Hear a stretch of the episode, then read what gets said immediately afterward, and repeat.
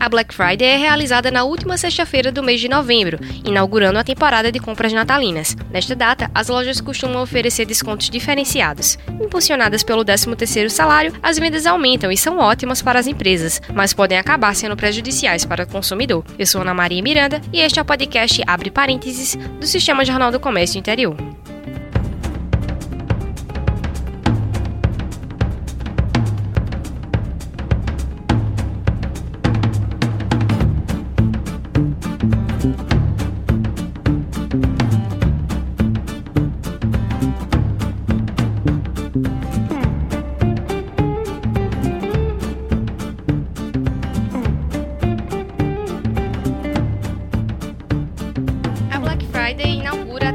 De compras natalinas. Começou nos Estados Unidos, depois foi se espalhando pelo Brasil e geralmente é realizado depois do Dia de Ação de Graças. Para falar um pouquinho sobre isso, eu estou recebendo aqui no estúdio o gerente-geral do Procon Caruaru, Niverson Moura. Bem-vindo, Niverson.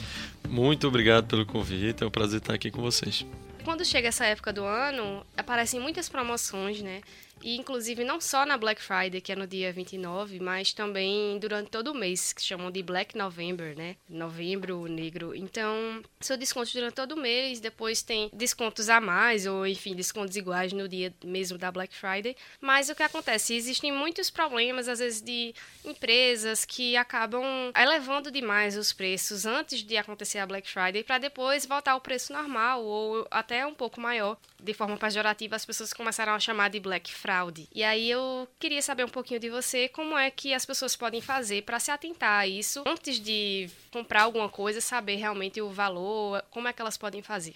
O consumidor brasileiro, ele acaba agindo muito por impulso. Não vou falar apenas o brasileiro, o brasileiro talvez um pouco mais, porque a gente tem um, um, um cenário onde as pessoas atualmente estão muito imediatistas e agem muito por impulso. Pessoas, ao verem a, a, aquela oferta sendo feita, pessoas que enxergam a palavra promoção.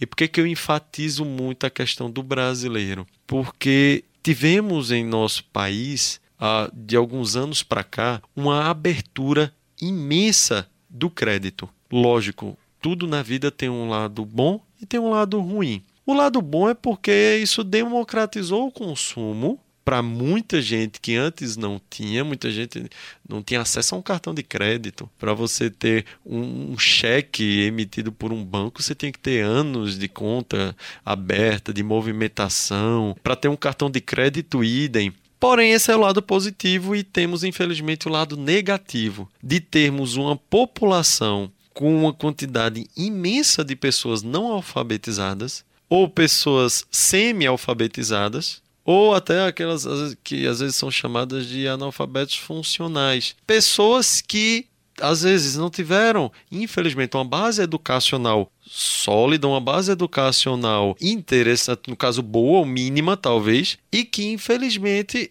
acabaram tendo um cartão de crédito na mão que infelizmente acaba sendo uma arma para quem não sabe usar e as pessoas acabam fazendo compromissos, realizando compras às vezes de coisas que eles não precisam por conta de uma possível promoção e depois chegar a parcela do cartão para pagar. Por que, que eu enfatizo também muito no cartão? Porque muitas pessoas acabam entrando em situação de endividamento por conta do cartão de crédito. Esse contexto do Black Friday acaba abrindo margem para muitos lojistas que infelizmente acabam tirando vantagem disso, porque muitas lojas aproveitam esse período para colocar a princípio todos os seus produtos em promoção e às vezes se aproveitam desse momento para fazer como se fosse uma maquiagem no valor dos produtos, faltando um certo período aumentar esse valor para no dia da promoção indicar que ele teve um desconto mirabolante e, e na verdade está tá sendo vendido por um preço que ele já era vendido anteriormente. É o que a gente chama de a metade do dobro. Você acha que existe alguma forma de que as pessoas poderiam pesquisar esses preços antes, algum local onde elas poderiam saber qual o real preço antes de começar as promoções? E hoje em dia, vou dar um exemplo, tem um aplicativo chamado Menor Preço, que é um aplicativo cujo, cujo sistema que ele utiliza, ele acessa o, o, o sistema da Secretaria da Fazenda do Estado de Pernambuco. É um aplicativo que funciona apenas em três estados e o consumidor ele tem como ler o código de barras de qualquer produto com esse aplicativo. Esse aplicativo mostra para o consumidor instantaneamente, nos últimos 15 dias, num raio de 20 quilômetros até, onde foi emitida a nota fiscal mais barata desse produto. E aí o consumidor consegue economizar com a utilização desse aplicativo e também uma outra ferramenta que também é possível utilizar através do smartphone, que são os sites através da internet. Você faz uma pesquisa, óbvio, você vai comprar numa loja física, você pode fazer um comparativo entre lojas virtuais, ver se compensa, por exemplo, o valor do frete.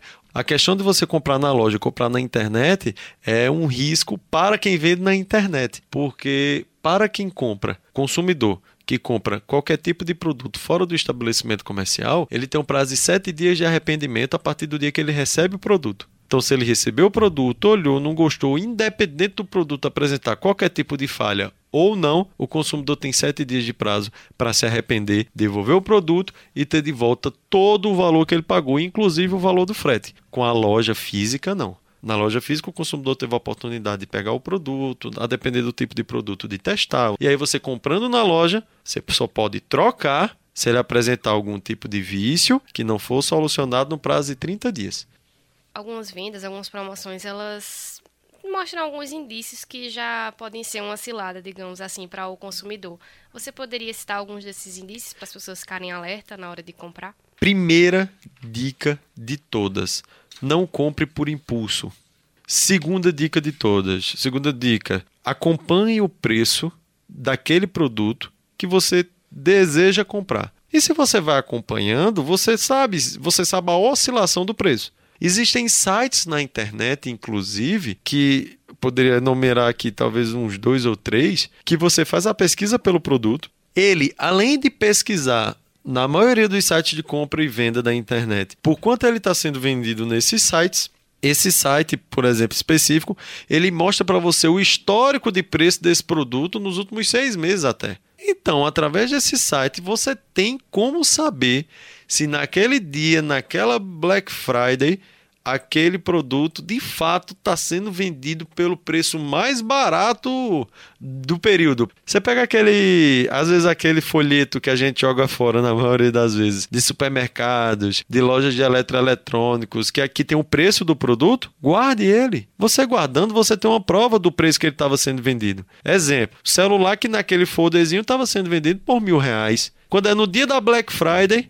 a loja tem a cara de pau de botar esse produto em destaque na frente da loja com a etiqueta preta bem grande dizendo Black Friday, aproveite promoção relâmpago. Este celular que custava R$ 1.500 só hoje por R$ reais. Ou seja, ele está de fato aplicando uma publicidade enganosa no consumidor, ele utilizando uma estratégia da psicologia do consumo joga o preço lá para cima, diz que está dando desconto para poder vender por aquele valor, que é para o consumidor colocar na cabeça dele que ele tem que aproveitar essa oportunidade. Outra coisa que acaba influenciando é que nesse período de promoções, às vezes muita gente, aquele acúmulo de pessoas na porta da loja, Ainda que você não precise de nenhum produto daquela loja, a sua, o seu psique, a sua, sua cabeça, sua mente, bota um pisca-alerta na sua cabeça e diz: você está perdendo uma oportunidade. E você acha que existe um risco maior com relação à loja física ou comprar pela internet para o consumidor?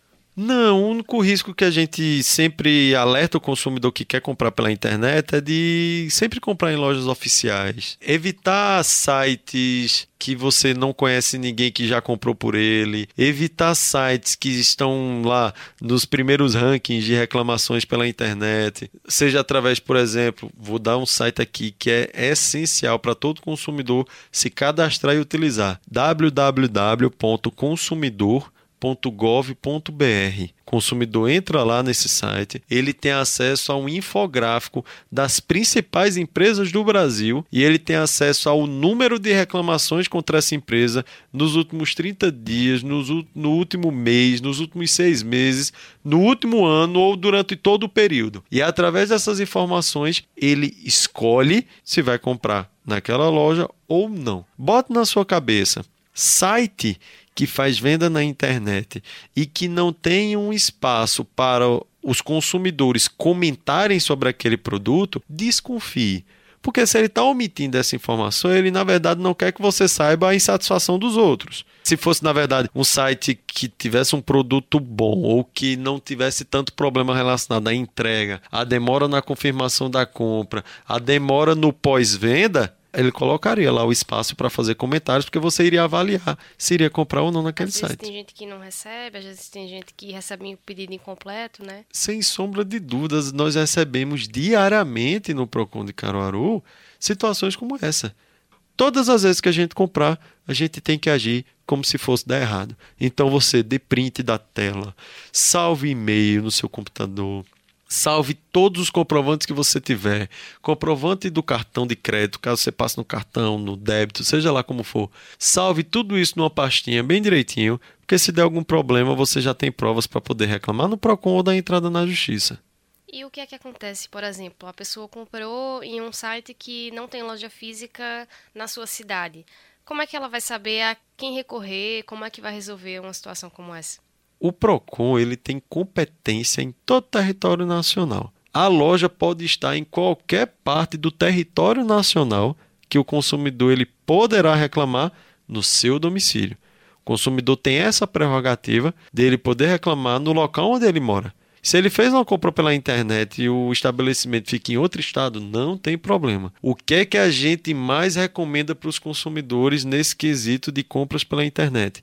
Não compre em sites que você não tem informação sobre CNPJ, endereço. É obrigatório ter na página a razão social, o CNPJ, o endereço, o telefone para contatos, em caso, caso aconteça algum tipo de problema, a página ela tem que apresentar todos esses dados. Através do CNPJ, você entra no site da Receita Federal e você tem acesso ao cartão CNPJ daquela empresa. Há informações sobre os sócios daquela empresa, endereço, telefone, se a empresa está ativa ou não desde quando ela está ativa. Então, assim, você tem. Fazer uma mini investigação, né? Exatamente isso. Já viu aquela expressão que seguro morreu de velho? Quais são as sanções, no caso, de empresas que acabam fazendo esse tipo de, enfim, não, não entregar ou aumentar demais o preço e, na verdade, depois o consumidor perceber que comprou num valor maior do que deveria? Quais são as sanções para as empresas? Cada situação é, tem que ser avaliada de maneira individual. É aquela história de que cada caso é um caso. O que é que acontece? O Código de Defesa do Consumidor ele prevê inúmeros direitos que o consumidor possui, desde a publicidade, desde o, da venda do produto com relação a prazos de entrega, cumprimento da oferta realizada, desde até mesmo a, a, o aumento injustificado do preço ou limite quantitativo de produtos, o desrespeito ao prazo para cancelamento. Então, existem vários direitos que o consumidor possui. Esse é o primeiro aspecto. Quando ele procura o PROCON dizendo: Ó, meu direito foi violado, nós vamos observar no Código de Defesa do Consumidor qual foi o direito que foi violado. Quando a gente identifica, nós entramos em contato com o fornecedor, com a loja, com a empresa. Se a gente conseguir contato com ela, a gente vai tentar entrar no acordo. Se ela descumprir esse acordo, ou se ela não comparecer para a audiência que a gente notificar, ou não apresentar os esclarecimentos que a gente pedir, esse processo ele vai para julgamento. E identificando-se a irregularidade com provas nos autos do processo, aquele fornecedor ele vai ser multado pelo PROCON. Certo. E quem precisar é, de atendimento, como é que pode acionar o PROCON? Primeira coisa que ele deve fazer, guardar provas. Ele deve ter provas do, da infração cometida. E através disso, caso ele não consiga resolver, procurar o PROCON de Caruaru. Ele sendo de Caruaru, obviamente. Caso ele não seja de Caruaru, ele deve procurar o PROCON da unidade do PROCON Pernambuco mais próxima. Aqui em Caruaru, nós ficamos localizados na Avenida Rio Branco, número 315, no centro administrativo da Prefeitura de Caruaru. O nosso atendimento é de segunda a sexta, das 7 da manhã às 13 horas. Existe também um aplicativo, que é o aplicativo do consumidor.gov.br.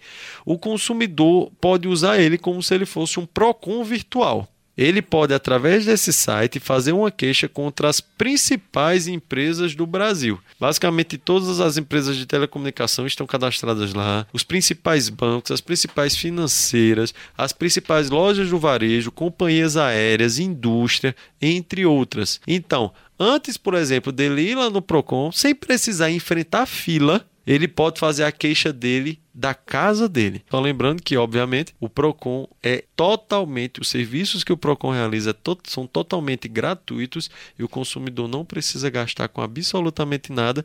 Tá certo, então são muitas formas realmente que o consumidor tem de ficar protegido. Muito obrigada, Niverson Moura, gerente geral do Procon Caruaru, pela participação. Nós que agradecemos, Ana, pelo convite. Estamos à disposição e o consumidor caruaruense sabe e ele tem que estar ciente de que existe um órgão que o protege. Então, nós que agradecemos o convite, estamos à disposição do consumidor caruaruense e aguardamos novamente retornarmos aqui em breve. Obrigada. Chegamos ao final de mais um episódio do podcast Abre Parênteses do Sistema Jornal do Comércio Interior. Não esqueça de seguir o perfil do podcast na sua plataforma preferida. E se você tem alguma dúvida ou sugestão de tema para a gente discutir por aqui, envie um e-mail para podcast.tvjc.com.br. Até a próxima semana. Tchau!